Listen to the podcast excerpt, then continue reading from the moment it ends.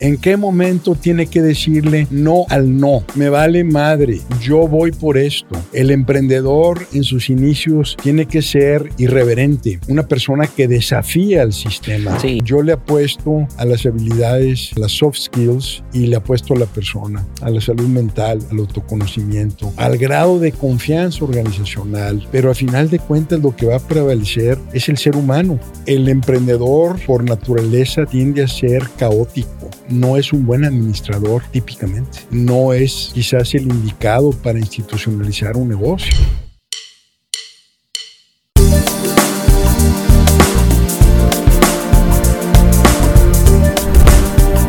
Hola, ¿qué tal? ¿Cómo están? Bienvenidos a Se Traduce en Ventas.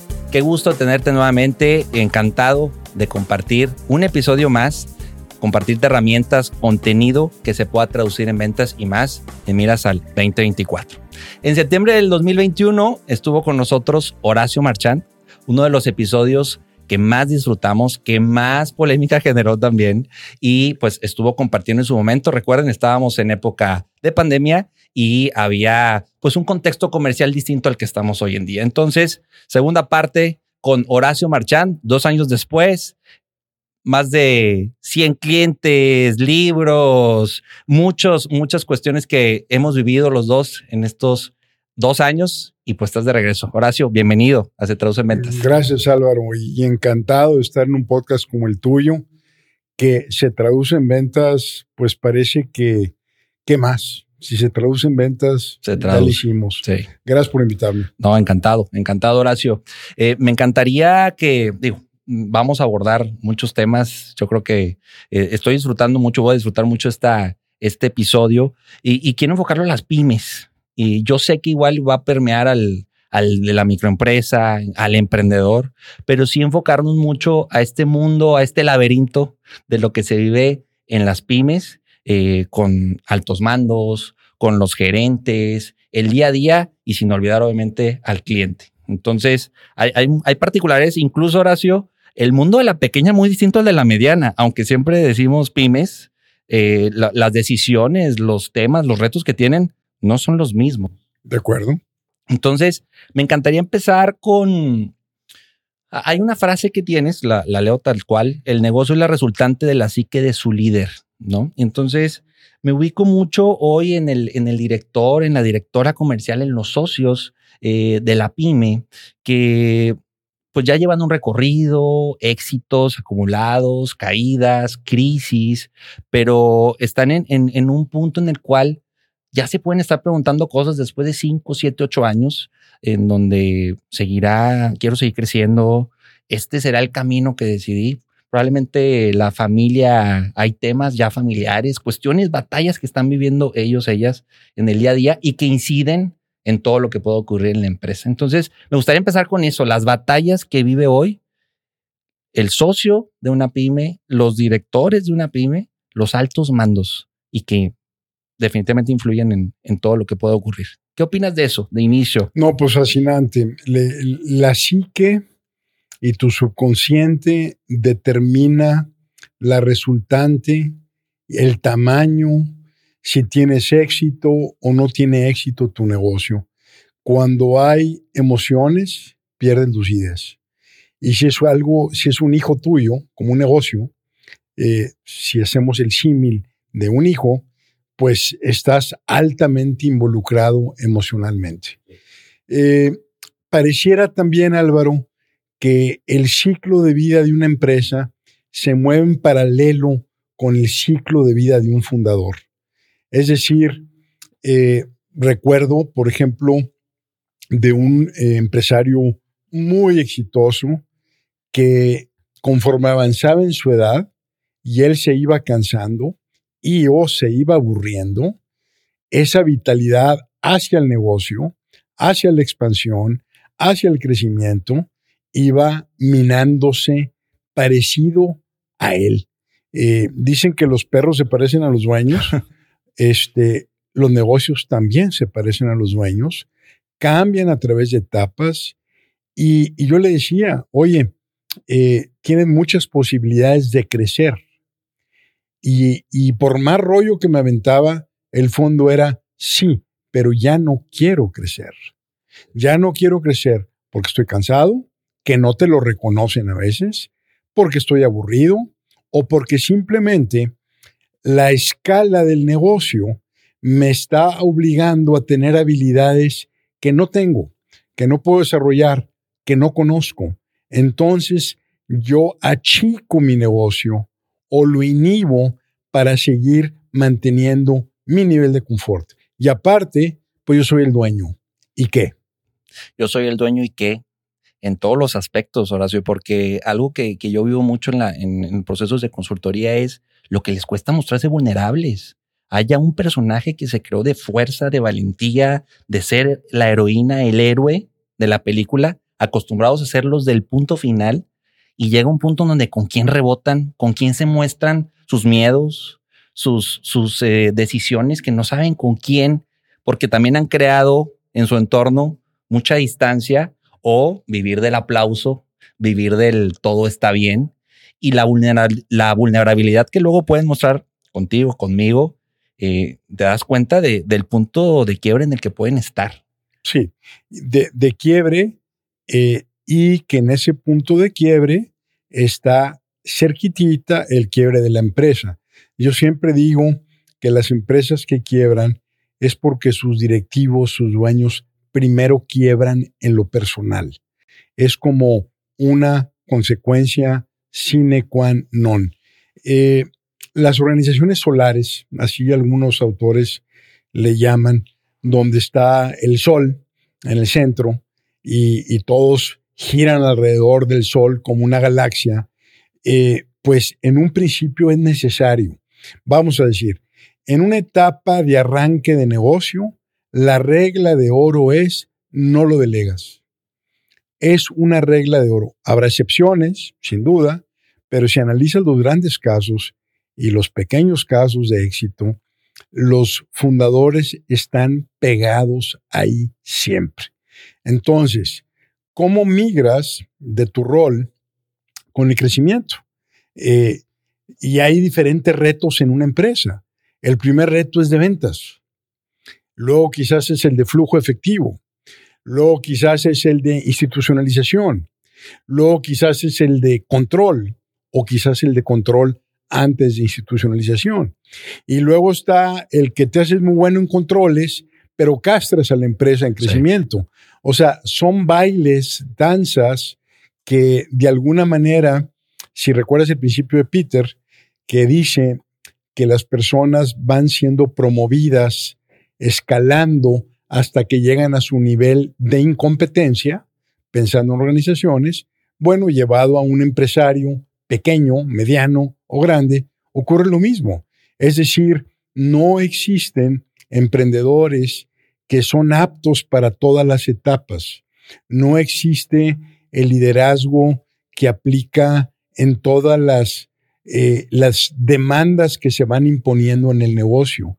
Y ahí es donde está la dificultad, porque yo tengo una personalidad, tengo una propensión, tengo una psique, tengo complejos, tengo talentos, habilidades, eh, tengo defectos y conforme el contexto cambia, necesariamente la valía o la relevancia de mi perfil cambia también, al grado que te puede llevar a la irrelevancia.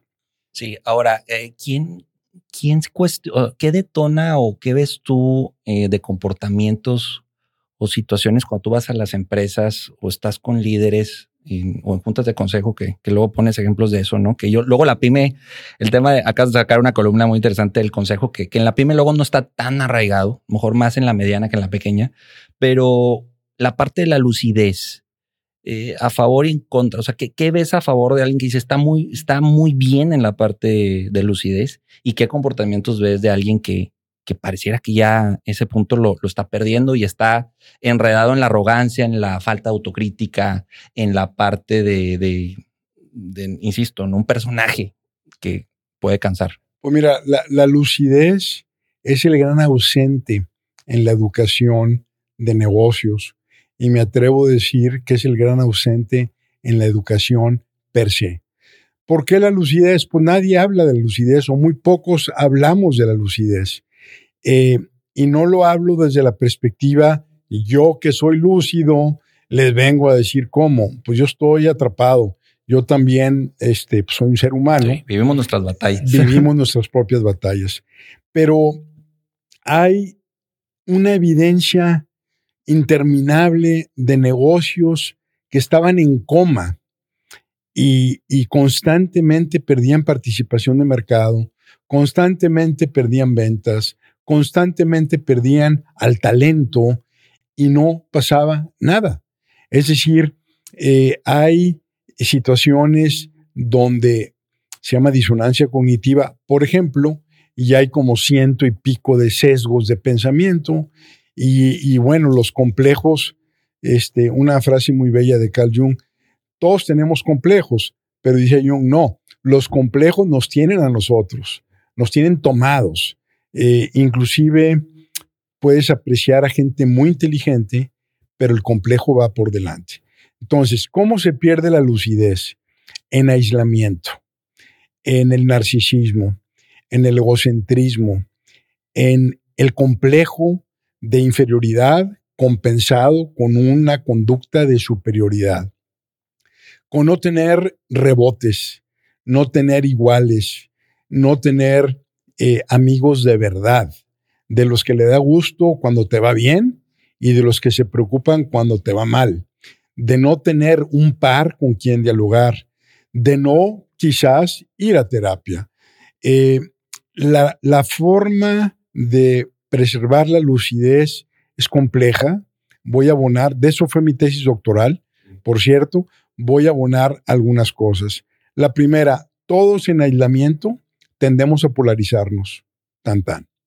Todos en aislamiento se convierte en un sistema cerrado y todos los sistemas cerrados se colapsan en entropía porque no se realimentan.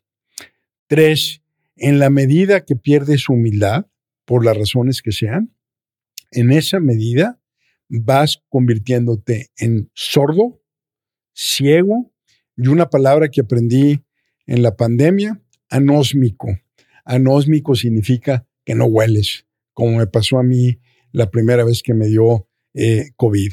Entonces, en la Torre de Marfil, en ese aislamiento, en el palacio, ahí estás tú creyéndote tus propias mentiras, viviendo el autoengaño, eh, viviendo de que te estén alabando eh, y de alguna manera pierdes absoluto contacto con la realidad. Pero toda esta problemática que mencionas, todo este recorrido que has hecho, ¿será el precio por pagar? ¿Será el precio por, por lograr el éxito? ¿Por lograr tener una empresa que facture 100 millones de pesos y no puedo bajarle el ritmo y tengo que pagar ese precio? a ver pareciera, pareciera a veces que hay cierta, mm, por parte del dueño, de la dueña de los altos mandos, como resignación al ya no voy a poder salir de esto. Y es lo que tengo y lo abrazo. Mira, a ver si, a ver, es que me recordaste algo muy bello. Eh, y, a ver si es esto lo que me estás preguntando. Fíjate, eh, ¿en qué momento la ley de rendimientos decrecientes, que a mí me encanta la ley de rendimientos decrecientes, conforme tú vas incrementando variables, eh, vas generando mayor productividad.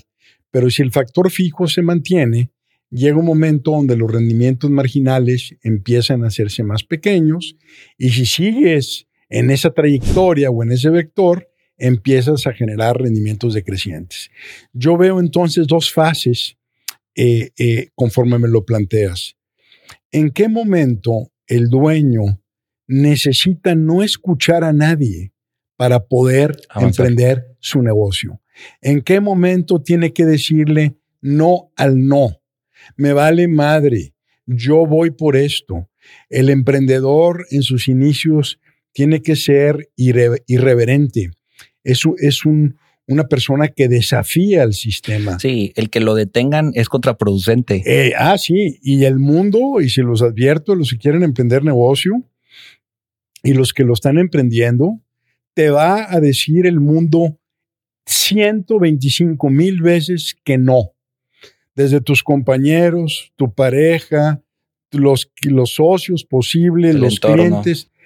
El, el, el emprendedor le dice que no al no. Y cierro este punto y luego espero conectarlo con lo que planteé al principio. Eh, me tocó entrevistar a Michael Dell de las Dell Computers, que ahorita no es computers, Dell es un fenómeno del mundo digital, cloud, todo, ¿verdad? Este, eh, vino a Monterrey, eh, fui el moderador del, del panel, pues entre comillas, nomás éramos él y yo, y le dije, oye, ¿no te dijeron que estabas loco por el hecho de querer vender computadoras directo y aparte bajo especificaciones de los nerds? Y me dijo, many times. Muchísimas veces me dijeron que estaban. Yo le digo, ¿y qué hiciste? Y me acuerdo que se echa para atrás y dice, I didn't listen. No escuché. No escuché. Entonces veo dos, dos etapas. Una es en la formación, que tienes que eh, seguir persistiendo eh, y adaptándote, iterando al tiempo que otros están tire y tire toallas y tú las vas viendo en el camino. Y llega un punto donde después de que el cosmos te permite una entrada, un espacio, un nicho y que tengas éxito, donde entonces, como todo el entorno cambia, los gustos de los consumidores cambian, hay innovaciones, la competencia agrede, te tienes que mantener vigente. Y en esa vigencia es a la que me regreso cuando hablábamos de la lucidez y de los sistemas cerrados. Ahora, eh, vamos a pensar que nos está viendo el, alguien ya se identificó con esto, ¿no? Y dice, estoy viviendo estos problemas, sí estoy en ese escenario que están planteando. Ya dejen de... ok, bueno, ¿quién pone la solución en la mesa? ¿Qué hace que en una pyme eh, alguien vaya y cierre la puerta y diga, alto, stop, hay que cambiar? Esto ya no va como hace un año, como dos años, en comportamientos, en estilos de liderazgo, en decisiones. ¿Quién pone eso, Horacio? O tiene que haber un, tiene que haber algún choque fuerte del mismo dueño, dueña, directores que digan, ya, tenemos que cambiar. Pero como dicen, ya que está la bronca y ya que ahora sí está el fuego, ahora sí me di cuenta que tenía que prevenir y saber que podía haber fuego. Bueno, pues esa pregunta, Álvaro, eh, amerita un premio Nobel al que sepa precisar ese momento de decir, tengo que cambiar. Voy a, voy a abonarle un poco a esa discusión con algunos puntos que se me ocurren. El primero, fíjate, tú que estás en ventas, sí. cuando los crecimientos, los deltas en ventas de un año contra otro van decreciendo. Es decir, tú eh, tienes documentado tus ventas y luego ves el incremento del año que sigue, sacas el porcentaje de incremento y, y graficas puros porcentajes. Entonces, si los porcentajes siguen subiendo, ahí es un reto, porque como la base va creciendo, eh, el reto de crecimiento es cada vez mayor. Pero si tus deltas y tus eh, pautas de crecimiento empiezan a fallar, algo está mal. Te estás desincronizando del entorno. Eh, en ese mismo sentido, entre más esfuerzo tengas que hacer para vender, que te cueste trabajo vender, que estés en contra de los vendedores, que estés con el látigo sacando vendedores, más desincronizado estás de tu entorno. Las verdaderas propuestas de valor, las ofertas relevantes, tienen pull, jalan. Eh, cuando te estás alejando del mercado, lo que te queda es el chicote. Es mejor que te compren a tener que andar tocando puertas para vender. ¿Cuál sería el tercero? Pues el tercero es cuando el talento se va. Hay gente muy talentosa en las empresas, pero esos son los primeros que corren, porque la gente con talento tiene opciones y la gente que no tiene talento ni a patada la sacas de la empresa. Batallas para que se vayan, aunque les bajes el sueldo. Y mira que conozco casos. ¿Cuál sería un, un cuarto elemento? Pues donde tú sientas que el entusiasmo que es una palabra muy bella. La etimología es en, dentro, teos, Dios, eh, eh, tener a Dios adentro. Cuando vas perdiendo el entusiasmo, pues ahí es un momento importante de enfrentar ese tipo de punto. ¿Por qué? Porque el entusiasmo es la gasolina espiritual de un negocio. El entusiasmo es la gasolina y, el hueco está en la oportunidad. Si tú juntas la oportunidad con el entusiasmo, eres imparable. Sí, es interesante porque abonando al comentario, también muchas veces se abrazan más el trabajo, se genera una, una adicción y la ganancia secundaria es, es evitar, es el no entrarle al tema medular de cuestionarme qué quiero, qué no quiero, ¿sí? ¿Qué quiero para mí primero, no? ¿Qué, qué te está diciendo la familia? ¿Qué te está señalando? Aceptar o vivir un proceso de, de tomar terapia, de hacer introspección, de entender tu infancia. Y dicen, oye Álvaro, me decía un, un, director, me estás diciendo que es más importante la terapia que saber cómo negociar con, con, el proveedor. Pues probablemente sí. Sí. Te enseñaron en la carrera y te hiciste muy bueno negociando, pero no te has negociado contigo mismo y no has hecho las paces con cuestiones que inciden no solo en tu trabajo o en tu vida, entonces ya se convierte en un proceso donde llegaste para mejorar la parte comercial y, la introspección es dura y es fuerte y muchos le sacan la vuelta. Pues es lo más duro, eh, en mi opinión. No hay nada más duro que enfrentarte a ti mismo. Manejar un negocio es fácil. Poner un negocio no es fácil, pero lo más difícil es enfrentarse a uno mismo. Eh, lo de las ganancias secundarias es un término muy bello que a lo mejor la audiencia no lo conoce me permito hacer un comercial. En mi podcast tengo un capítulo sobre ganancias secundarias y en mi libro de Poder Personal hablo mucho de ganancias secundarias, que en esencia es todo lo que yo gano eh, en la miseria, eh, todo lo que yo gano en la problemática. Ese ejecutivo al que tú le dijiste eso me recuerdas algo.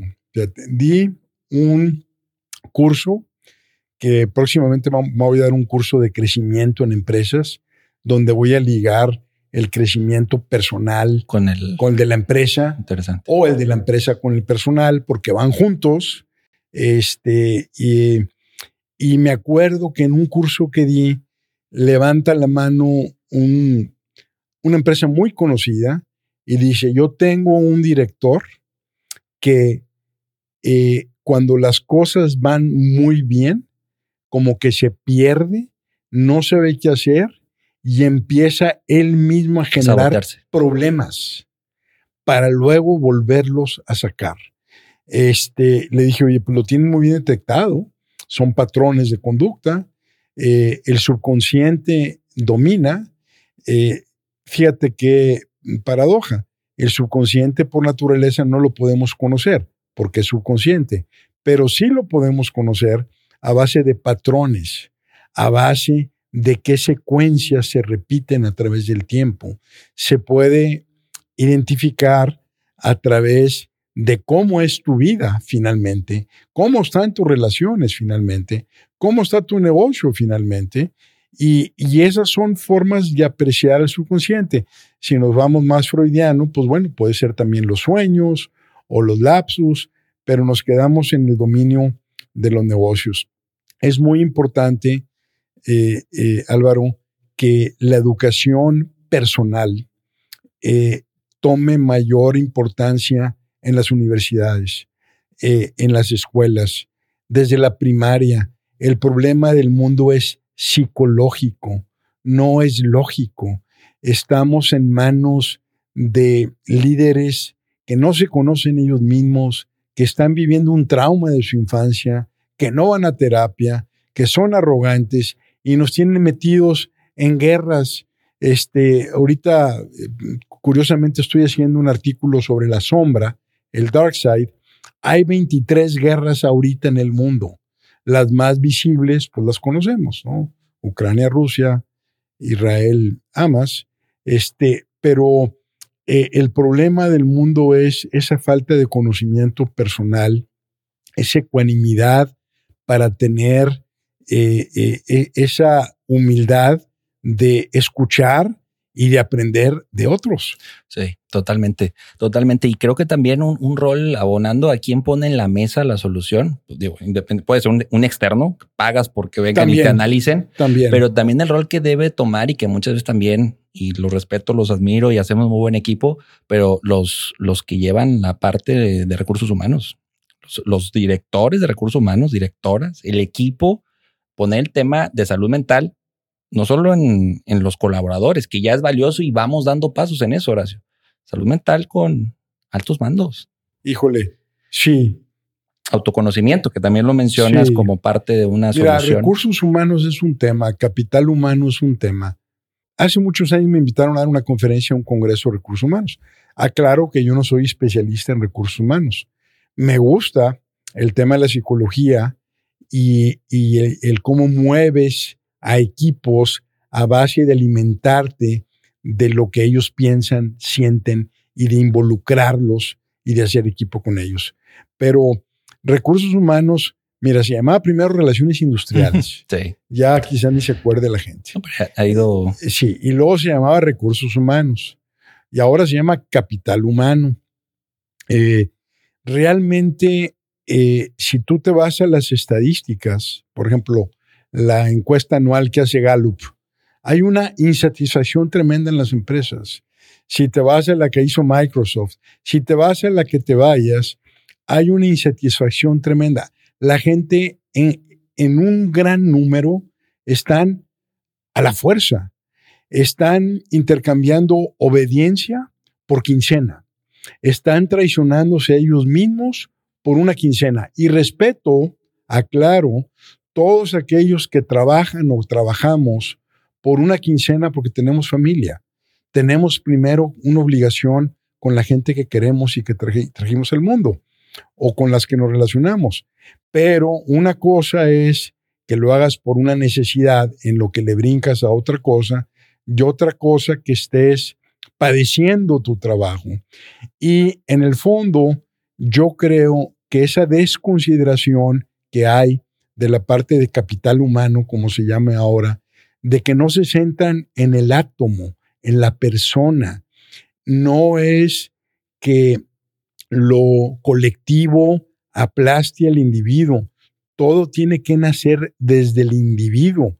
Y en la medida en que capital humano se vean y se asocien, se vinculen, se relacionen con salud mental, en esa medida las empresas van a poder migrar a otras esferas, a otras esferas que tienen que ver con lo que yo le llamo las, las soft skills o las eh, eh, habilidades suaves como entusiasmo, confianza, innovación, flexibilidad, motivación, bla, bla, bla. Sí, son estas también eh, en equipo con dirección las métricas suaves que has mencionado, porque mencionas capacidad de ejecución y actitud. Pensaría que esas dos de alguna u otra forma se miden. Pero grado de lucidez, autoconocimiento, espíritu de innovación, confianza organizacional y grado de flexibilidad son... ¿Cómo lo mides? ¿Cómo lo mides? Pero, eso Pero son necesarias y eso es lo que, lo que detona un cambio, una transformación, una alineación de puntos. You got it. Que vivirlo y lo vivimos tú y yo ya en la ejecución y en el día a día es todo un reto. ¿Sí? Pero estas métricas y este rol de dirección, y, es muy claro, eh, si dirección no está bien, difícilmente la empresa va a estar bueno, bien. Mira, yo tengo 35 años de consultor y te puedo afirmar que después de casi 300 empresas en giros, la restricción del crecimiento más importante son los directivos o el dueño del negocio o los dos. O sea, la bronca está ahí. ¿Por qué? Porque son los que controlan las prioridades. ¿Qué hace un líder? Primero define prioridades y luego asigna recursos, ¿verdad? Tiene una intención estratégica, pero los actores están aquí arriba. Eh, también, no quiero complicarlo, pero hay temas de estructura. Las estructuras organizacionales, pues, son medievales, son eh, eclesiásticas se parecen a los ejércitos chinos de hace 5.000 años. Me explico, o sea, realmente se tiene que redefinir los esquemas organizacionales, organizarlos como algunas empresas de tecnología lo están hecho, haciendo, eh, por procesos, clientes céntricos, ya no productos céntricos, ya no eficiencia céntricos, sino que el génesis sea el cliente. Pero es finalmente un individuo que interactúa con otros individuos que está sirviendo a individuos. El génesis es la persona. Tal cual. Ahí está el reto. Ahora, detrás de, a la par de todo este detrás de cámaras que hemos mencionado, está el día a día y está la operación y están los clientes y hay que vender y hay que pagar nóminas, ¿sí? Eh, entrar en ese laberinto, pues sí, es importante, pero también hay, un front que cumplir, ¿no? Entonces, me encantaría conectar y, creo, cerrando la parte de lo importante que, que es estas batallas, eh, lidiar con ellas, trabajarlas, pulirlas, estas soluciones que hemos ido planteando eh, pues también está el tema de en dónde está la prioridad, en dónde debe estar la prioridad comercial de los altos mandos, Horacio. Eh, creo que luego hay, confusión. Voy a poner ejemplos así muy, muy puntuales, preguntas muy comunes, ¿no? ¿En dónde, en dónde debo de, de poner mi enfoque, falta de enfoque versus exceso de enfoque? ¿no? Cuestiones luego de qué tan operativo debo ser versus qué tan estratégico. Esta parte estratégica que luego se liga con decidir solo en el escritorio y la parte operativa de estar ahí en la talacha y estar en el día a día. Luego hay confusión de en dónde, viviendo a la par de este, estos procesos internos y de mejora y de autoconocimiento y de lucidez, ya en las ocho o nueve horas que estés o en eh, diarias o como tú lo definas, ¿dónde debe estar el enfoque y energía de los altos mandos sin estorbar y tampoco sin ser tan sin estar tan ausentes de lo que está pasando en el día a día? Otra muy buena pregunta. Casi siempre dicen que es una muy buena pregunta cuando conoce uno la respuesta, pero yo aquí no estoy tan seguro de poderlo contestar. Pero me hiciste pensar en esto, fíjate. Uno de mis primeros clientes, yo tenía como, uy, como unos 28 años, este, pues hace ya rato, eh, estaba en Mérida de consultoría. Llego, nos sentamos en su oficina, cierra la puerta y me dice algo fascinante. Me dice, Horacio, no sé qué hacer. No sé qué hacer todos los días. O sea, toda la empresa está jalando, tenía mucho éxito el negocio, eh, mucho dinero. No sé qué hacer. Entonces le habla a la secretaria y por pues, repórteme. Le tocan la puerta y arreglen. O sea, el negocio lo manejaba a él, pero como estaba tan bien manejado el negocio, pues le daba muy poco que hacer al dueño. Al dueño. Entonces estaba muy confundido de qué hacer. Ese es un caso, digamos, extremo, pero muy honesto de su parte. El happy problem. Entre el happy problem. Y también otro fenómeno, Álvaro, que pasa con los dueños es que simple y sencillamente se aburren. Y sobre todo los dueños de segunda generación, que eh, entiendo el valor de preservar el negocio familiar, pero no siempre las segundas generaciones o las terceras en el fondo quieren estar ahí. O quizás no todavía. Me explico. Entonces, uno es cómo estructuro mi día a día. Ahora, si en una fase de emprendimiento tiene que ser operativo, tiene que ser comercial. El comercial es el oxígeno. Si es un desmadre el negocio, pero hay ventas y crecimiento, las ventas y el crecimiento van a acabar subsidiando el desmadre. Inicialmente, ¿verdad? No lo estoy incentivando tampoco. Pero luego se mueven los retos. Son diferentes crisis a través del tiempo. Entonces, si el negocio ya pasó el arranque de, eh, de subsistencia, del flujo de efectivo, y luego el crecimiento que demanda, más cash. Esa es la bronca. A veces también las empresas no quieren crecer porque necesitan más dinero, pero la mayoría de las veces, pues no crecen porque no hay dinero. Entonces, en teoría, digamos, la teoría dice que entre más arriba estés y entre más consolidado esté el negocio, más deberías de vivir en el futuro, más deberías de vivir en la estrategia. ¿Qué es la estrategia? Es muy esotérica. Eh, la defino yo. es, es un ejercicio existencial que responde o intenta responder preguntas. ¿Dónde estoy? ¿Quién soy? ¿Cómo gano? ¿De qué vivo? ¿A qué renuncio? ¿A qué renuncio? ¿Cómo sigo creciendo? ¿Y cómo me voy haciendo único a través del tiempo para crear un monopolio de valor? Esa es la estrategia. La estrategia no es chicotear a los vendedores porque te estás desincronizando el entorno y no tienes más opción más que jorobar a los vendedores. La verdadera estrategia es diseñar monopolios de valor de mediano y largo plazo a través de ofrecer propuestas de valor sumamente relevantes para el mercado elegido. Entonces, la teoría es, entre más consolidado eh, eh, y, más arriba estés, tienes que vivir en el futuro. Realmente es teórico. Si me permito más cerrar el punto, yo lo manejo en porcentajes para poderlo simplificar. Digo, bueno, pues tienes que estar 80% en la operación y un 20% en el futuro. De repente te mueves al 90% de la operación, de repente al 100% en una crisis, pero si tú no tienes la capacidad de tener una holgura, de vivir en el futuro y estar cuestionando si estás moviéndote junto con una oportunidad que está cambiando, ¿qué va a pasar? Que de repente vas a operar muy bien, vas a ser muy eficiente, vas a tener muchas utilidades y de un día para otro puedes terminar en la calle. Sí, hay una incomodidad que se puede vivir muy fuerte de migrar de lo de ser operativo a ser estratégico, que el negocio ya te lo demanda, tus años, tu facturación, tu número de colaboradores, ya demanda que brinques a lo estratégico y hay miedos y hay dudas, porque también hay confort. Soy muy buena, soy muy bueno operando, estando con el cliente. Entonces, cuando ya le, le hablas de lo estratégico y la migración que debe tener, esa transición duele y otra vez volvemos a que me cuesta mostrarme vulnerable y mostrarme en ceros o verde en algo que pues por años el negocio así ha subsistido sin entrarle de lleno a lo estratégico. Y cuando le hablas de a cinco años, dicen, espérame, déjame resuelvo lo de lo de cierre de año, ¿no? Y entonces lo conecto, Horacio, también con la resistencia que tiene la, eh, la pyme a institucionalizarse.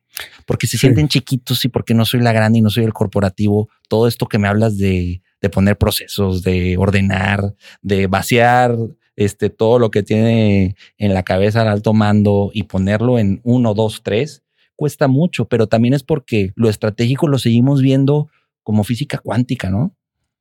Sí, bueno, y hay gente que es mejor operando también. que en la estrategia. Sí, de acuerdo. Eh, el emprendedor por naturaleza tiende a ser caótico.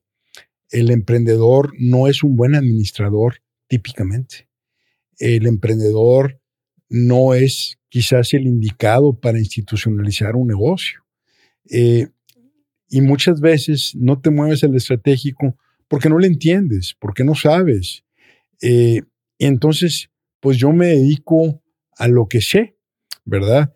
Eh, y esos brincos de institucionalizar un negocio, pues quizás es el brinco mortal. El primero, ¿cuál es? Vender. Pues si no tienes ventas, no hay negocio. El segundo, ¿cuál es? Crisis de efectivo. El tercero es crisis de control. Cambié ahí el orden. El cuarto, ¿cuál es? Crisis de institucionalización. Y ahí truena el noventa y tantos por ciento de las empresas. ¿Por qué? Porque mira, también hay muchos charlatanes de consejeros y también hay muchos charlatanes de consultores. Sí, tal cual. Hay malas experiencias ya. Y como yo no tengo empresario, emprendedor, el pensamiento estratégico, yo no puedo identificar si la persona que estoy contratando lo tiene o no, justamente por el hecho de que no lo tengo. No lo tengo y no lo, no lo eh, domino. entonces, o por ejemplo, llega alguien de sistemas y te dice, yo te voy a hacer un software a la medida. Peligro, Bill Robinson, ¿te acuerdas de Peligro? Bueno, hablo de mi generación era un robot que le advertía a Will Robinson peligro. O sea, llega alguien y te dice, yo te voy a institucionalizar, te voy a meter sistemas en todo y voy a hacer un programa custom made para ti. Peligro. O sea, ¿cómo le hace una persona que viene desde abajo para institucionalizar un negocio sin que le lo roben o le hagan perder tiempo? Pues ahí está un consejo de administración que se convierte también en todo un reto. Yo he estado en consejos de administración que se deshacen porque no le gustó al dueño, me explico. O consejos de administración donde hay pleitos porque lo exponen en su vulnerabilidad. Pero o, eh, realmente, Álvaro, yo creo que el gran tema es de cómo institucionalizamos negocios, considerando que los dueños quizás no tengan esas habilidades para poder definir qué necesitan y qué hacer. Hay ahí algo bien difícil. Sí, pero ahí está el valor de diagnosticar y acostumbrarse a que no tenga que venir un externo a que te diagnostique en sistemas, en marketing, en ventas o en el negocio. Sí, es una buena práctica saber enlistar las 60 dolores que tienes, priorizarlos, darles un orden. Hay N metodologías para definir una priorización y no tratar de traer 15 cosas también a la par, ¿no? Como, como altos mandos, como mandos medios, tiene y, y que de ahí es donde puede surgir o puede haber cimientos o material para una planeación estratégica que, bueno, ya será tema de otro podcast, ¿no? Pero eh, si no es planeación estratégica, es, bueno, mi top 10 de prioridades y de cómo los vamos a ir arreglando y cómo vamos a ir caminando.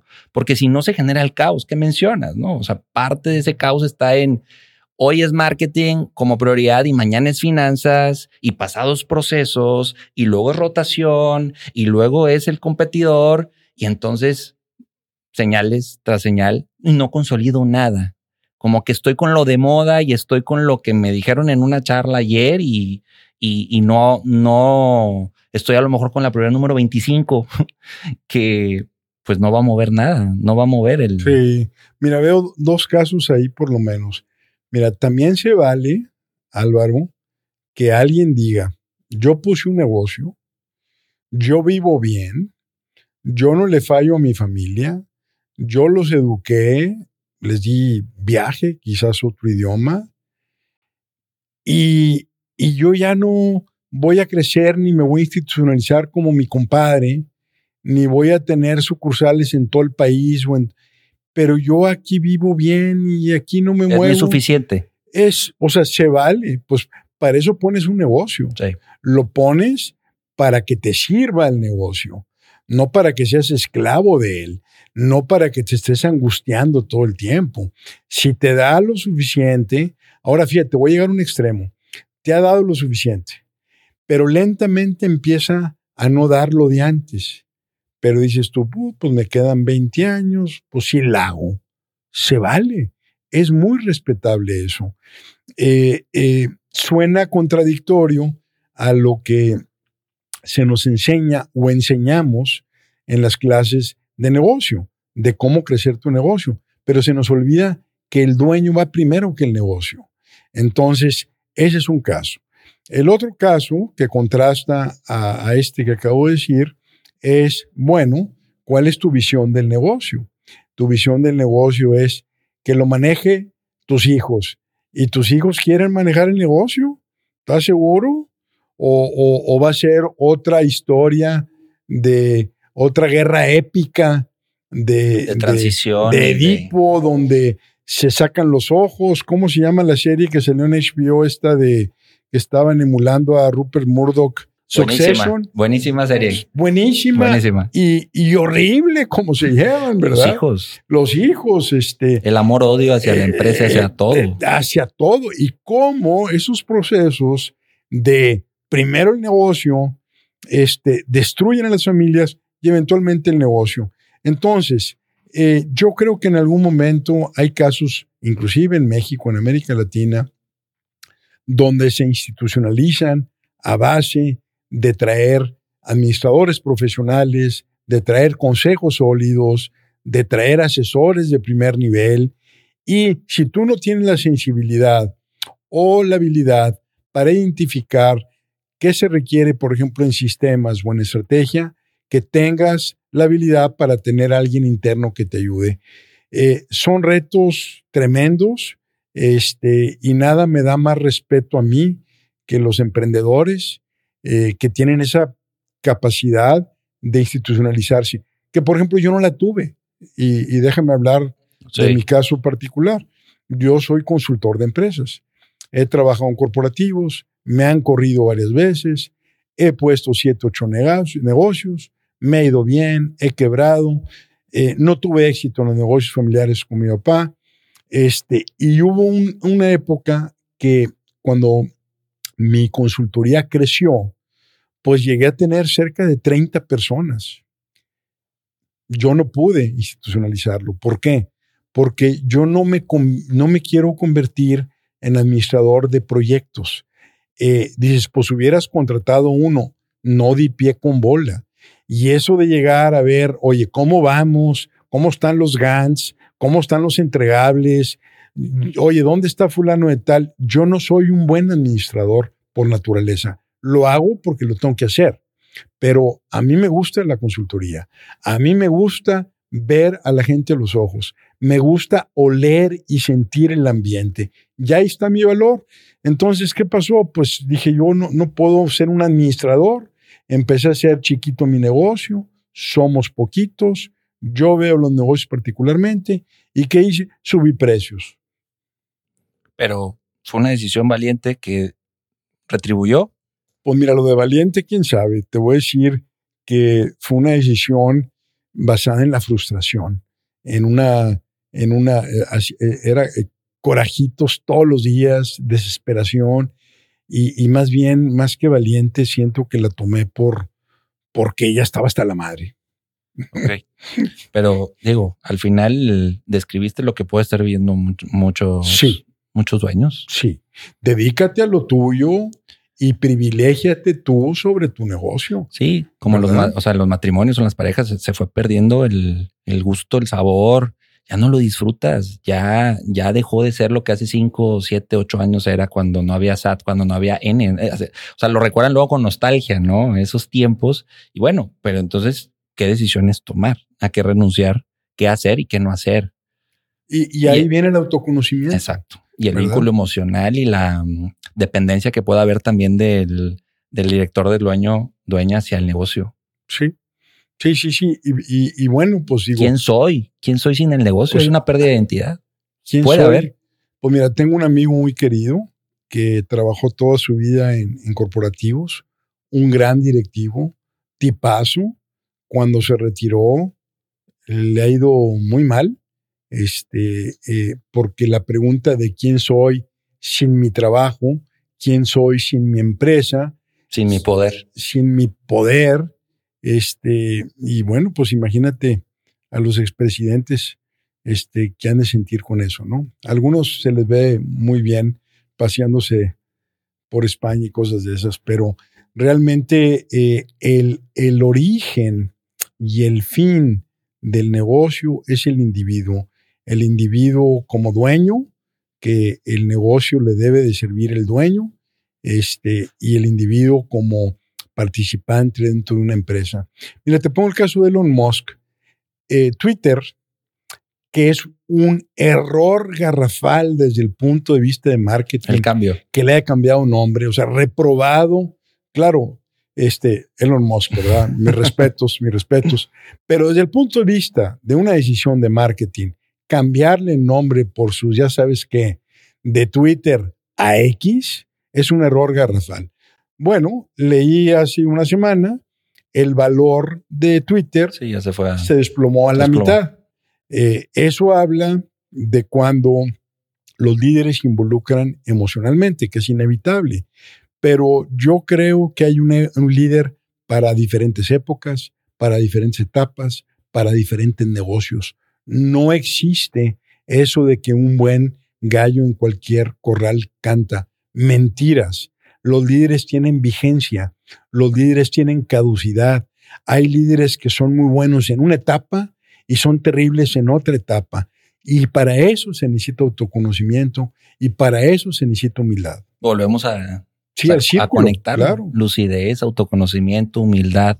Exacto. autocrítica, elementos que nos, nos dan rumbo, ¿no? Independiente del tamaño de la empresa. Correcto. ¿sí? Ahora, algo que hemos olvidado y creo que también nos gana, Horacio, o, o conecto mucho con esa parte de tendemos a, y también por eso también nos abren la puerta en las empresas, pues encuéntrame todo lo rojo y las fugas y lo que está mal, ¿no? ¿Por qué? Porque quiero, pues ayúdame a arreglarlo. Y nos olvidamos de lo que se hace bien, nos olvidamos del superávit y, no y nos enfocamos a la parte luego de, de lo que falta, del déficit, ¿no? Entonces, Creo que también parte de la solución está, ahorita que hablamos de las prioridades y de diagnosticar y de darle un orden, pues también lo que hago bien, si está en nivel 8, llevarlo a nivel 9.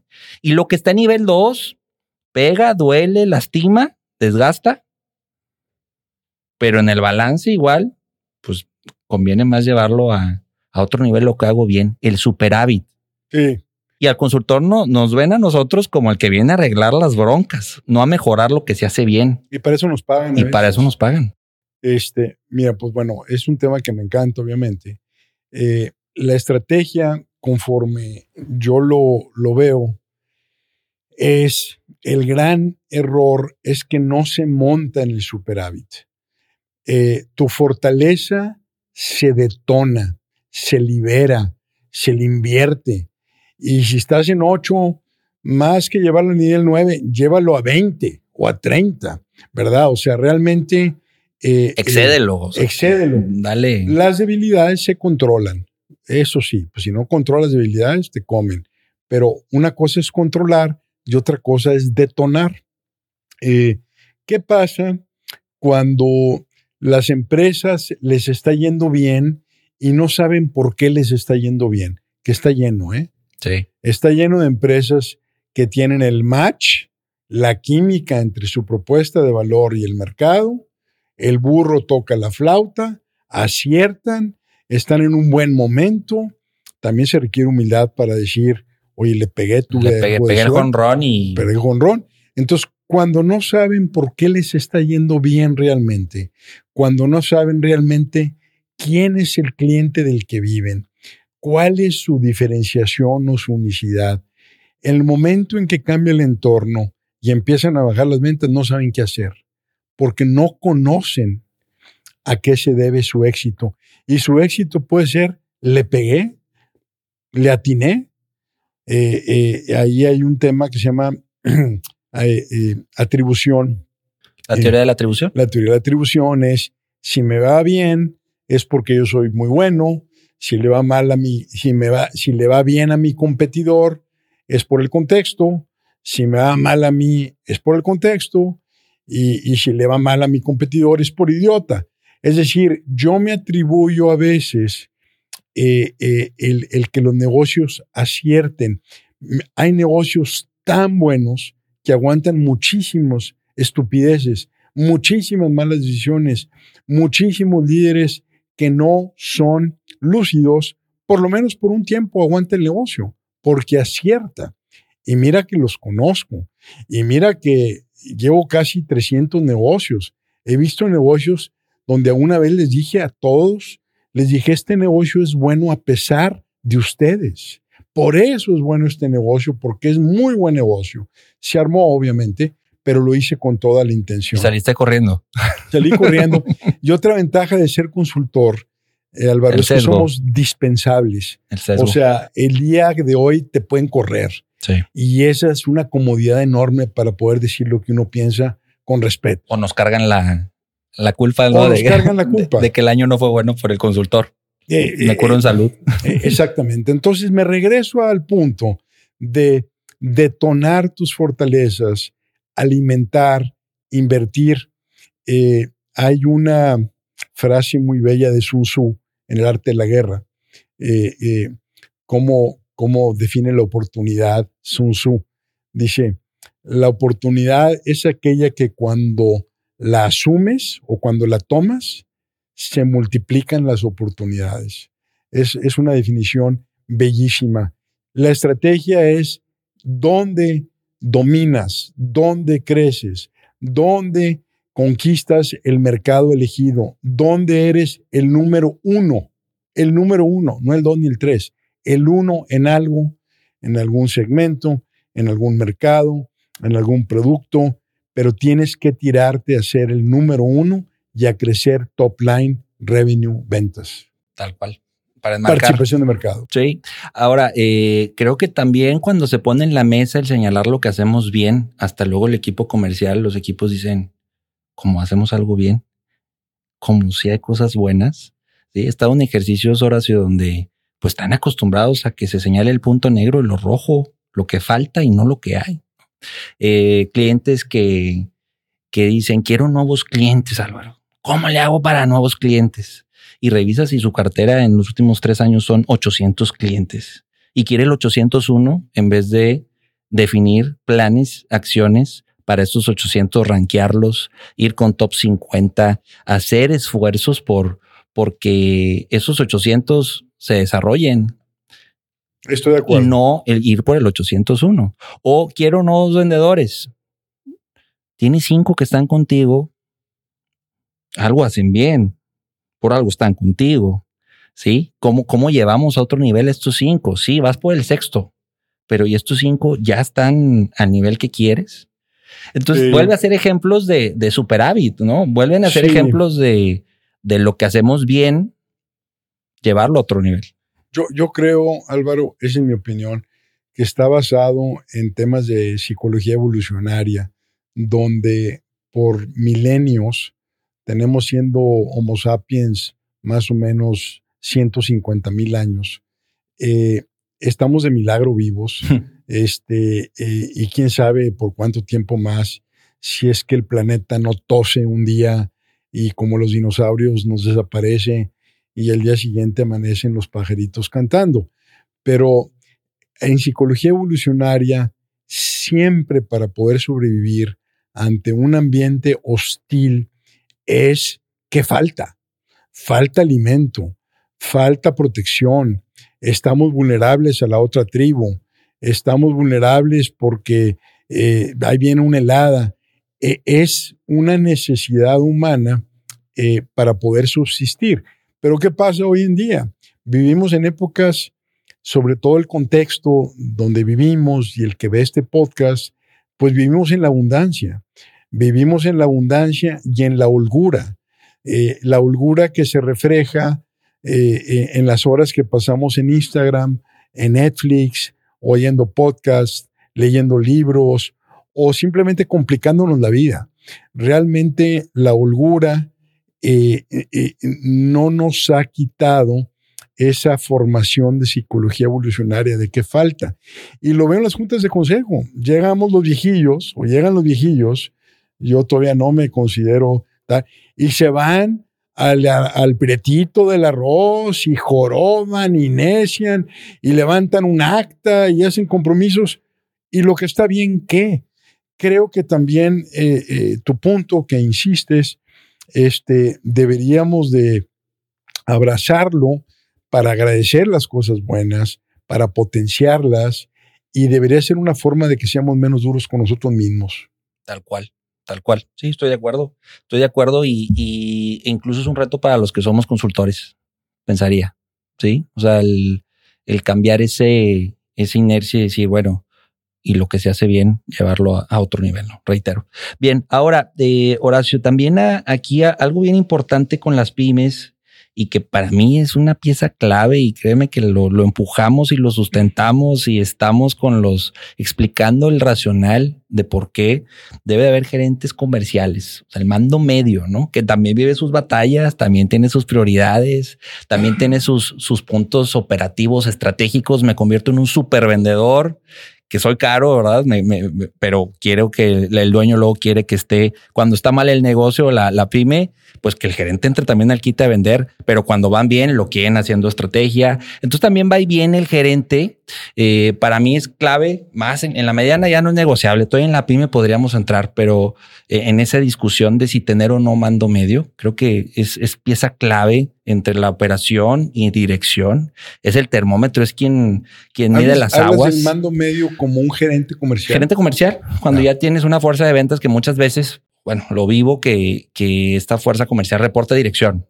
¿Sí? Entonces, no sé, una empresa que factura 50 millones de pesos anuales, tiene 7, 8 vendedores, pero no hay una figura de gerente o han mm. tenido intentos fallidos, strikes con gerentes donde no han dado en el clavo, porque incluso hay esa confusión de qué lo pongo a hacer al gerente, cuál debe ser la prioridad, dónde está el retorno de inversión. Con un vendedor es más fácil luego hacer ese ejercicio de retorno de inversión, pero en el gerente luego hay cuestiones que no son tan tangibles, que cuesta medir el desempeño y el por qué debo de tener a uno o más gerentes comerciales, ¿no? ¿Qué me puedes platicar de eso, Horacio? Es para mí un, tema medular en, las pymes, la, gerencia comercial, el mando medio. Mira, el tramo de control. Sí. Eh, regla de dedo.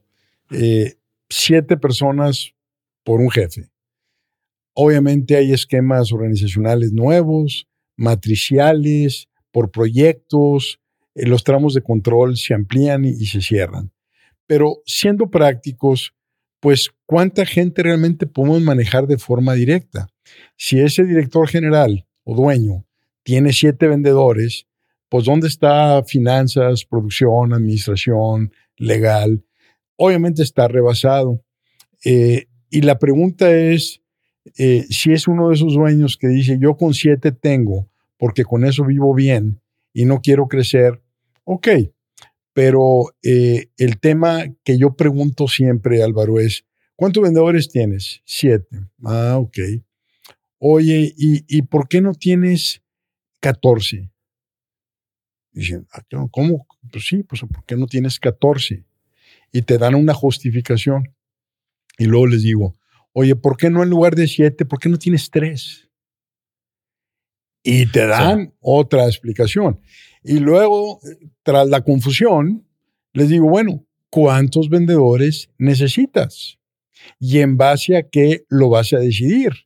Porque yo he visto negocios, ¿sí? Donde los prospectos que entran se tiran a la basura, no los pelan, no les hacen caso. ¿Por qué? Porque no hay una infraestructura comercial para satisfacer la, demanda de prospectos entrantes.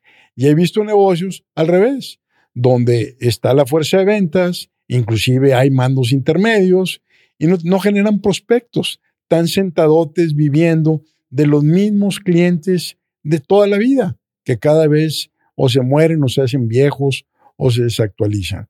El mando medio, eh, finalmente, es un proceso, es un paso en el proceso de institucionalización. Es clave. Es clave, que si no lo haces, yo te lo digo, no vas a crecer. ¿Por qué? ¿Qué hacen los vendedores? Tienes siete vendedores, tú tienes cuatro productos, metes ahora eh, dos más, son seis. Esos siete vendedores van a vender quizás de los seis, pero van a vender lo mismo. No van a poder crecer. Ese es un problema que tienen todas las empresas a la hora de comercializar. De comercializar. Su portafolio de negocios se amplía, sus innovaciones se amplían, pero los vendedores venden lo mismo, porque ellos microeconómicamente en su psique le compran un carro a la señora, tienen sus dominguitos, se van a la playa y marginalmente el esforzarte más eh, es mayor el costo interno que lo que ganan. Entonces, ¿qué pasa? Si tú no creces tu eh, eh, base comercial, no vas a crecer en ventas nunca. Ahora, para crecerla necesitas los rompimientos de los tramos de control. Ahora, eh, ya voy a terminar, nada más aquí. En, temas de negocios que están en formación, eh, el gerente comercial tiene que tener también competencias de marketing. Las competencias de marketing es dimensionar mercados, dimensionar áreas de oportunidad, identificar segmentos, clarificar la propuesta de valor. Tiene que ser alguien que también piense, eh, eh, eh, porque si solamente ejecuta, entonces va a llegar el momento donde también se puede ciclar. Si hubiera alguien que hiciera la parte de mercadotecnia como, como la estoy definiendo, no de imprimir brochures y sacar un website y tarjetas de presentación, el marketing estratégico, en qué mercados, cómo me diferencio, con qué segmentos. Si hubiera esa mancuerna, aunque no fuera en el puesto, pero que jalara a nivel funciones, entonces el mercadólogo estratega está planeando la venta del mañana y el gerente comercial está, construyendo. está exactamente ayudando a ejecutarla.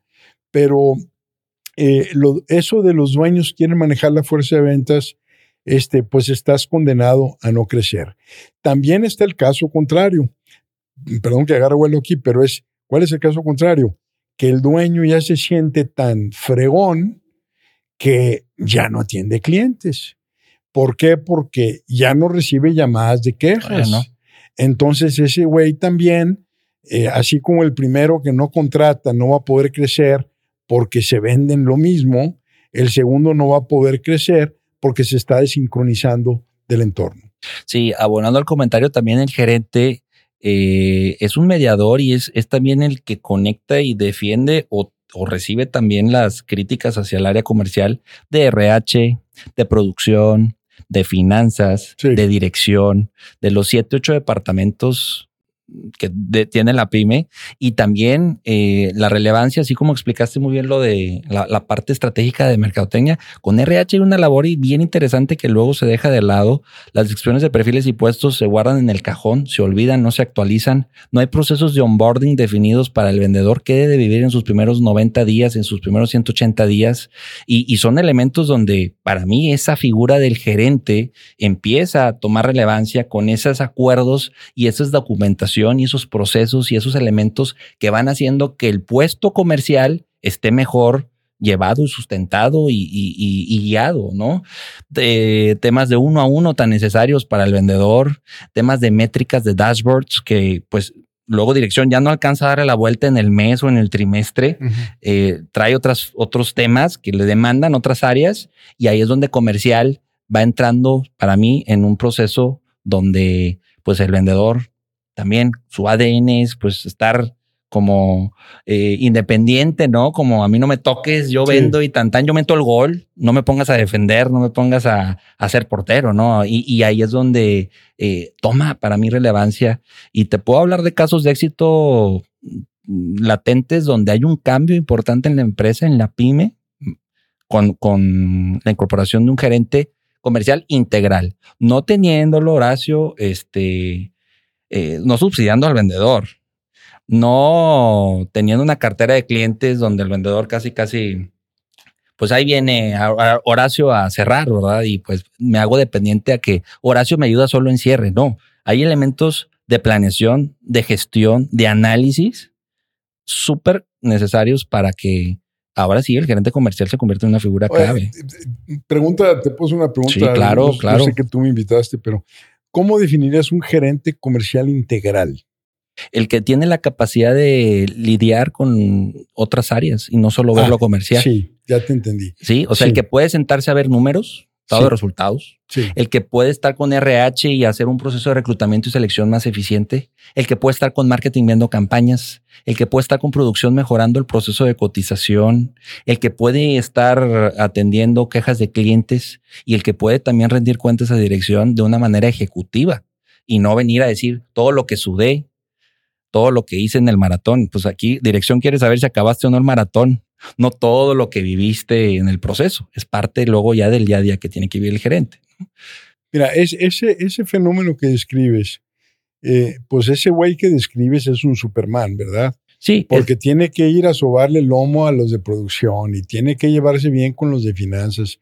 Y eso habla de, bueno, me dijiste que es un caso de éxito muy difícil de lograr, pero felicidades.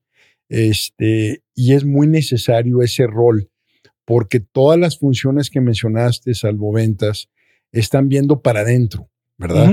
Ventas ve para afuera. Yo he visto casos, Álvaro, donde logística está evaluado top, top, top, y los clientes le mientan la madre todo el tiempo porque no entregan, o entregan parciales, o entregan mochos, o entregan mal. ¿Por qué? Porque las métricas internas no están direccionadas ni se toman en cuenta en base a las externas.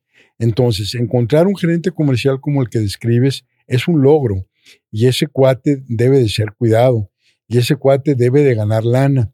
Pero también le habla a la forma de cómo estamos organizados, en silos. Sí, en sigue silos, siendo el, el gran o reto. sea, estamos cada quien divorciados, peleando nuestra esquinita como niños chiquitos, este, Cuidando la partecita de la cadena de valor que te toca. cuidando la partecita que muchas veces las métricas de éxito de estas áreas funcionales están en contra del cliente. Entonces tú ves organigramas que vienen primero de funcionales, luego geografía, luego matriciales. Y yo hablo de algo que se llama el clientegrama. ¿Qué es el clientegrama? El clientegrama es, yo tengo un brazo de cada departamento asignado a un segmento del negocio. Sí. Y entonces el vendedor Superman que anda pepenando, pidiendo favores, pichando cheves para que por favor le resuelvan los problemas de los clientes, tiene ya integrado en su equipo a alguien de logística, de sistemas, Una célula de comercial. finanzas, una célula comercial multi Front y back. Front y back. Front y back. Entonces, el director o el dueño, en lugar de manejar funciones, maneja segmentos. Y en lugar de manejar un negocio, maneja cinco, si son cinco segmentos. Esta cosa que puede sonar un poquito idealista, ya funciona en tecnología. Dell precisamente fue uno de los primeros en ejecutarlo en los ochentas. Siemens, Microsoft, pero eh, la estructura organizacional tiene que cambiar. Has mencionado a RH varias veces. Tienen que organizarse diferente. Es por segmentos. La lana no viene de las funciones, no viene de las máquinas, ni de los productos, ni de los fierros, ni de los programas de bienestar. Del único lado que viene el dinero es de los clientes, que no tiene sentido que nos organicemos alrededor de los clientes. Por supuesto que sí, pero estamos amarrados en los hilos, estamos amarrados en los virreinatos, estamos amarrados en que yo soy mejor que tú y el cliente que se lo lleve la tristeza. Amarrados en el no me toca, le toca a ventas. Ventas mete el gol. Yo soy defensa, no puedo meter gol. Exactamente. No me toca. Sí, nomás que yo no lo dejo meter gol porque yo tengo mis métricas. Sí. Por ejemplo, un camión, lo, he visto. Logística, pinche camionzón así grandote. Oye, ¿por qué no sale? Hasta que se llene. Bajan su costo logístico. Pero el cliente necesita servicio. Son ferreteros. No importa. O sea, pues compra un camión más chico, establece rutas, pero nuevamente tenemos que, creo que esto le abona al tema clientecéntrico, Álvaro. Eh, nosotros eh, tenemos estructuras funcionales céntricas, productos céntricos, cuando el mundo tiene que ser cliente céntrico y con esas pequeñas células, como lo definiste, de multifuncionales que estén sirviendo a un segmento. Y ya en una forma más bella, cada segmento se convierte en un flujo donde puedes calcular el valor presente neto de cada segmento y compensar a los involucrados por el valor presente neto de cada segmento. Esto es una cosa que va a ocurrir en algún momento, tiene que ocurrir, no jala la estructura ya. Pero ahí está la evolución. Ahí está la transformación, ahí está la transición que se puede vivir.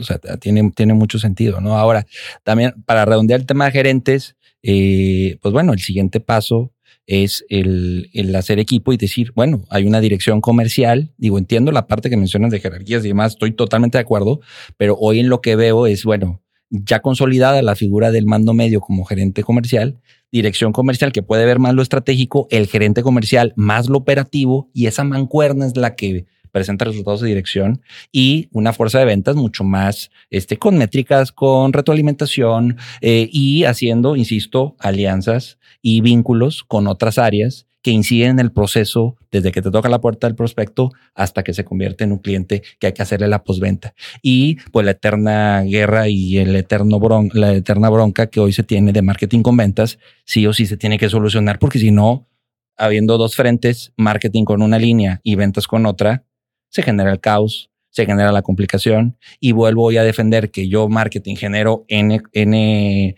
eh, leads, N likes, N eh, correos y ventas diciendo lo que tú me traes no funciona, no me sirve, no me entiendes, no sabes qué vendo, parecen dos empresas o parecen diez. Sí, y, fíjate Álvaro, qué interesante. Mira, hay licenciado en mercadotecnia, sí. hay licenciado en finanzas, hay ingenieros comerciales, hay ingenieros en producción, hay ingenieros químicos. ¿Dónde están las licenciaturas o las ingenierías de ventas comerciales? Es ridículo. O sea, los estados de resultados empiezan con ventas. El capital contable se genera y se incrementa con utilidades que vienen de las ventas. El dinero viene de los clientes. Nadie sabe de ventas. Son puros improvisados, menos tú. Ah. Tú sí sabes de ventas y te lo dije la primera vez que me entrevistaste. Gracias, igualmente. Y conozco unos vendedores impresionantes, pero son gente que lo aprende, que lo intuye o que tienen talentos. Pero ¿dónde está la carrera de ventas? ¿Qué pasa? Pues qué ridículo, ¿no te parece? Sí. O sea, el mundo vive de ventas, pero no hay ingenieros en ventas. Le digo yo, calibra tu fuerza de ventas en relación a tu potencial de mercado. No saben. Y, ni yo mismo fui formado en ventas, me explico.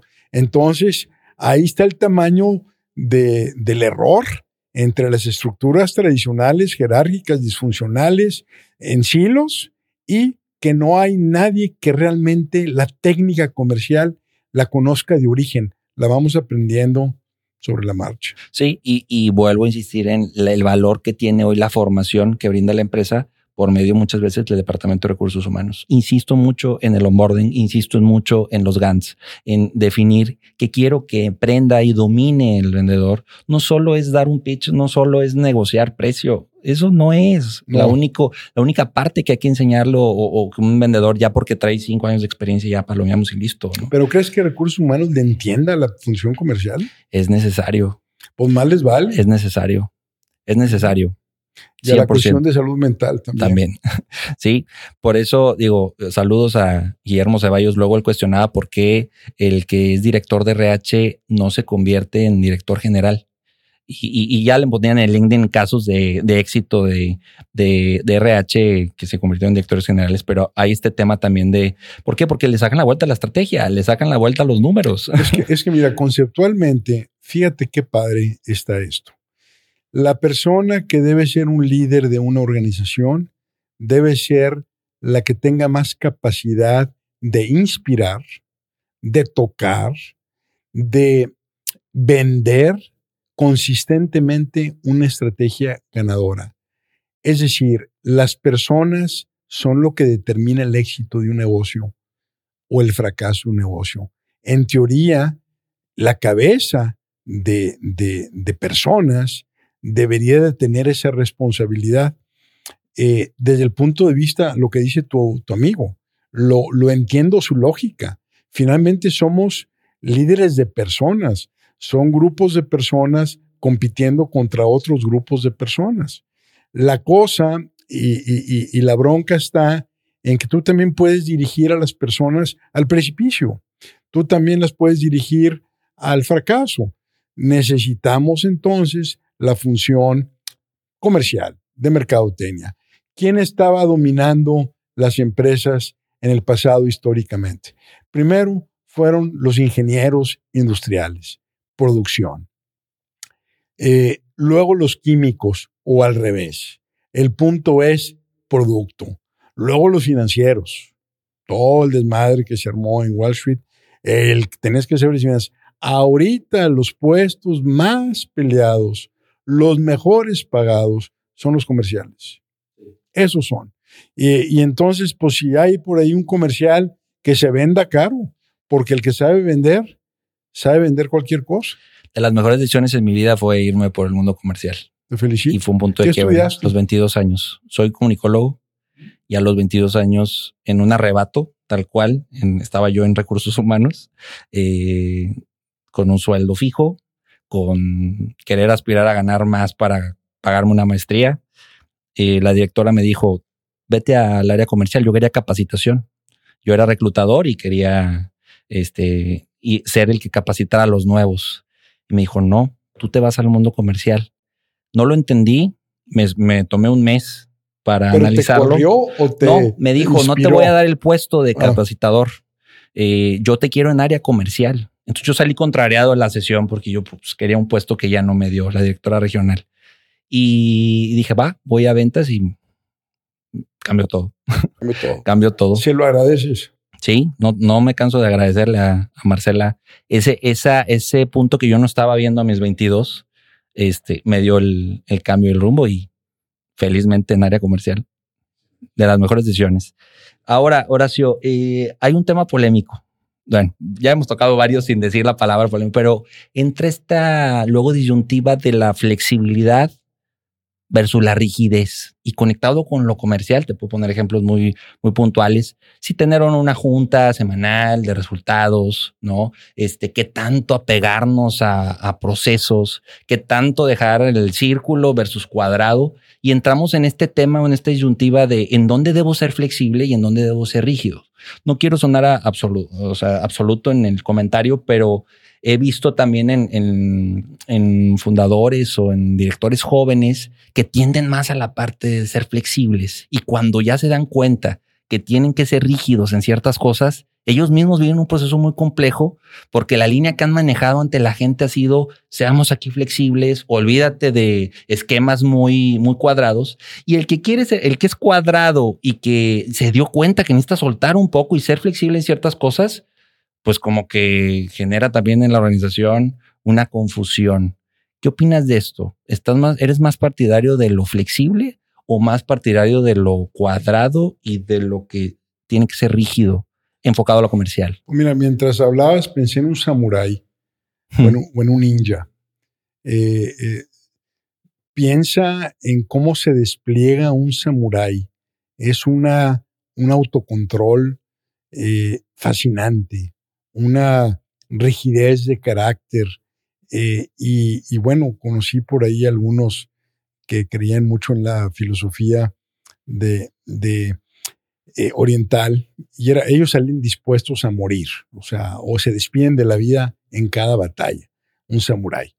Este, eh, un ninja, pues un ninja es igual, o sea, es, entonces, ¿a dónde voy? Es tú tenemos todos que eh, ser un elefante que danza, es decir, tenemos que tener la rigidez para la eficiencia operativa, los controles, al mismo tiempo que nos guardamos una flexibilidad para bailar, para danzar, para interactuar con el mercado, para estar cachando olas, para estar viendo hacia dónde se están moviendo las cosas.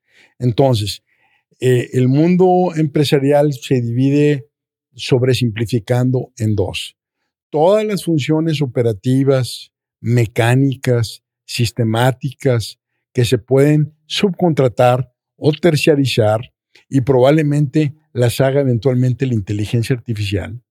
Es decir, todas esas cosas contabilidad, contrataciones, este, me refiero a los procesos asociados a la contratación, eh, mm, programación de producción, manufactura, logística. Eventualmente, eh, ahí está la rigidez, ahí está la disciplina, ahí está la ejecución impecable. Al mismo tiempo, para que el negocio se mantenga vigente y ante cambio de entorno, necesitas este bailarín flexible. ¿Cuál es el secreto, en mi opinión? Pues saber en qué ser estricto y en qué ser muy flexible. Iterar. Iterar constantemente. Pero, por ejemplo, si mi propensión, por ejemplo, la mía particularmente, yo estoy en la parte de la flexibilidad, de la creatividad. De hecho, mi gente que aquí está conmigo, de repente me tiene que meter rienda, me tiene que jalar a, oye, quedas, sí es cierto, me explico pero pues tengo gente que es bastante estricta y rígida y es donde están los equipos, la humildad y el famoso liderazgo situacional, que si se acuerdan es simplemente que según la situación, según el evento, según la crisis, según la fase, tú dejas que diferentes personas tomen el rol de líderes en función de la habilidad que se requiere para ese momento. Sí, el valor, un término que puede contraponerse de la estructura flexible. Sí, y mira, hay un ejemplo muy bello de, Kim Dae-bo. Todos los coreanos son Kims, pero este cuate eh, manejaba 80 eh, giros en 60 países. Eh, y eso espero que conteste mejor de lo que lo hice tu pregunta. Entonces, este cuate agarraba un negocio que veía que iba para abajo y agarraba un perfil comercial. Dice, dale. Y el perfil comercial lo crecía, dejaba un desmadre de controles, un caos, pero el negocio en boga.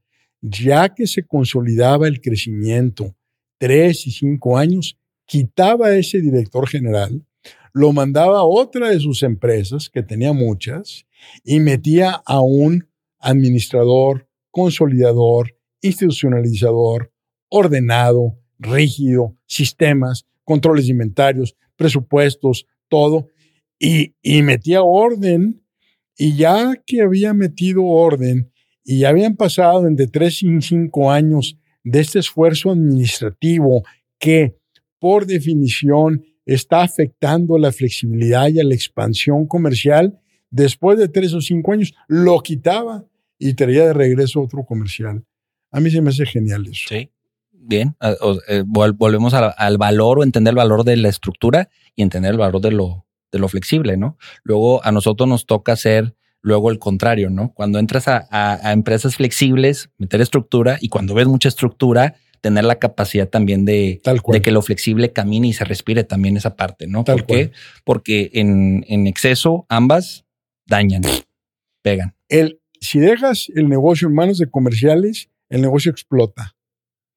Y si dejas el negocio en manos de administradores, implosiona. El primero explota para afuera y el segundo implosiona para adentro. Esa es la danza, ese es el equipo, es esa sensibilidad, Álvaro, que acabas de decir, de que tú llegas a un negocio y dices, aquí les falta flexibilidad, aquí les falta control, y que tú tengas esa percepción, pues eso creo que es maravilloso. Muy bien. Ahora, para ir cerrando, Horacio, dos, dos puntos importantes. Primero, eh, 2024 oportunidades, tendencias, enfocado a lo comercial. Está mucho el tema de tecnología y automatización. Yo les digo, primero, domina la parte de estado de resultados, domina estos temas que hemos mencionado hoy, no, por, no porque no le metas tiempo a eso, pero a lo mejor, insisto, es la prioridad número 20, aunque los artículos y hoy todo hablen de tecnología, de automatización. Creo que luego regresamos. Luego también, ejemplo rápido, el CRM, ¿no? El mejor CRM domina primero un Excel y luego ya migra a algo más sofisticado, ¿no? Pero bueno, es un tema que está y, te preguntaré también, pues, ¿a qué consideras que hay que renunciar en miras del 2024 conectado con la parte comercial? Híjole, pues mira, eh, hablando de México, México crece eh, pegadito a Estados Unidos. Estados Unidos eh, sorprendió al mundo lo que creció el último trimestre. Estamos en noviembre del 2023 para la gente que escuche esto en otro tiempo y México está colgado. México ya desplazó a China como principal eh, intercambiador comercial con Estados Unidos. Ojo, a pesar de todo, a pesar de nosotros los mexicanos, a pesar del gobierno que tenemos, a pesar de todas las restricciones, los cambios en legislación, la violencia, el famoso nearshoring, es una fuerza tan grande que incluso espantando a la inversión extranjera sigue llegando. Si ese tema se remedia, si ese tema realmente volviendo al tema de detonar la fortaleza, si se detona la fortaleza de México, Álvaro, México tiene un futuro grandioso. Prometedor. Quien sea el siguiente presidente, si tuviera esta visión, este, olvídate. Eh, los retos de México, en mi opinión, tienen que ver con seguridad, legalidad e infraestructura. Pero pareciera que estamos también posicionados eh, en el momento histórico en un pleito cantado eh, Estados Unidos-China, que yo tengo optimismo eh, y elijo ser optimista con un México que a bandazos aprendemos y a bandazos elegimos lo que es mejor. Nos ha costado trabajo, pero vamos a seguir avanzando. Yo creo que el tema, lo que tú dices, la tecnología es un must. Me recuerdo eh, en épocas de antaño que había un director de electricidad. Cuando no había electricidad, pues había un pinche director porque pues, no, no lo entendemos. ¿Qué pasó con Internet? Había un director en informática. Eh, ahora todo el mundo digital, inteligencia artificial, va a haber una entidad obviamente propia que lo adopte, pero eventualmente va a estar vertido en todo. Entonces, yo le apuesto a las habilidades, eh, a las soft skills eh, suaves y le apuesto a la persona, le apuesto a la salud mental, al autoconocimiento, al espíritu de una empresa, al grado de confianza organizacional, al grado de flexibilidad, lucidez, y esas características solamente se aprenden cuando hay una prioridad en el desarrollo humano y personal. Ya pasamos la época del desarrollo técnico. Estamos en medio de un torbellino digital, pero a final de cuentas lo que va a prevalecer es, es, es el ser humano. Y no es posible que en pleno siglo XXI esté pasando lo que está pasando con las guerras y todo.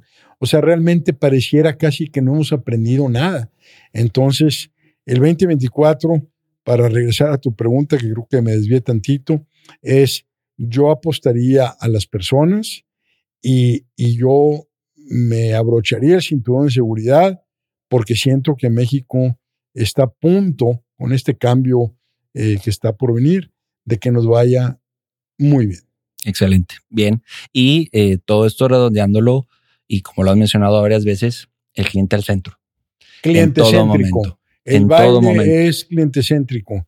Este, Entender su evolución, Horacio. Sí. Entender la evolución. De cuando hablamos a hoy, hay una evolución brutal también en la toma de decisión del cliente, en sus patrones de comportamiento, en su análisis, en lo que cuestiona. Tiene más herramientas. Tiene más herramientas. Es más exigente, es más sofisticado. Y no solo es un tema de clases, o sea, es en general. Y hoy demanda que estemos a la altura de lo que el cliente nos pide, nos señala, nos demanda. Estoy de acuerdo. 100%. En la suma de todo esto que hemos mencionado, pensaría son buenos pasos para ir en miras a, a crecer, a traducirlo en ventas, a traducirlo en más clientes, en estrategias y en decisiones cliente céntrico. De acuerdo. Muy bien, Horacio, pues qué gusto. Dicen que las segundas partes no son buenas. Pues, Espero que esta. A ver qué dice el cliente. a ver qué nos dice el cliente. Pero no, encantado. Encantado de nuevamente charlar. Es un gusto. Este, y espero que, no sea la última. Ah, pues bueno, eh, ojalá me puedan seguir. Si les gustó parte de esta entrevista, estoy en Instagram como Horacio.marchán en Facebook como Horacio.marchand. Eh, tenemos un eh, podcast en Spotify, Apple Podcast. Tenemos un canal de YouTube. y bueno, pues encantado de saber de ustedes. Escriban. Gracias y aprecio mucho, Álvaro, que sigas haciendo tu labor. ¿Tu libro va bien? Ah, pues bueno, miren. Sí, pues gracias. Hablando de ventas. Sí. pues ah, salió este libro el año pasado, se llama Poder Personal en buena medida hablo de lo que hablábamos del individuo, el autoconocimiento. Está en venta en Amazon, en Amazon Estados Unidos también. Está a punto de traducirse y ser publicado en inglés, eh, también en poderpersonal.com. Y bueno, pues eh, ojalá que les guste. Gracias por la oportunidad y nos vemos en la siguiente. Excelente. Gracias, Horacio. Gracias, Álvaro. Gracias. Hasta pronto.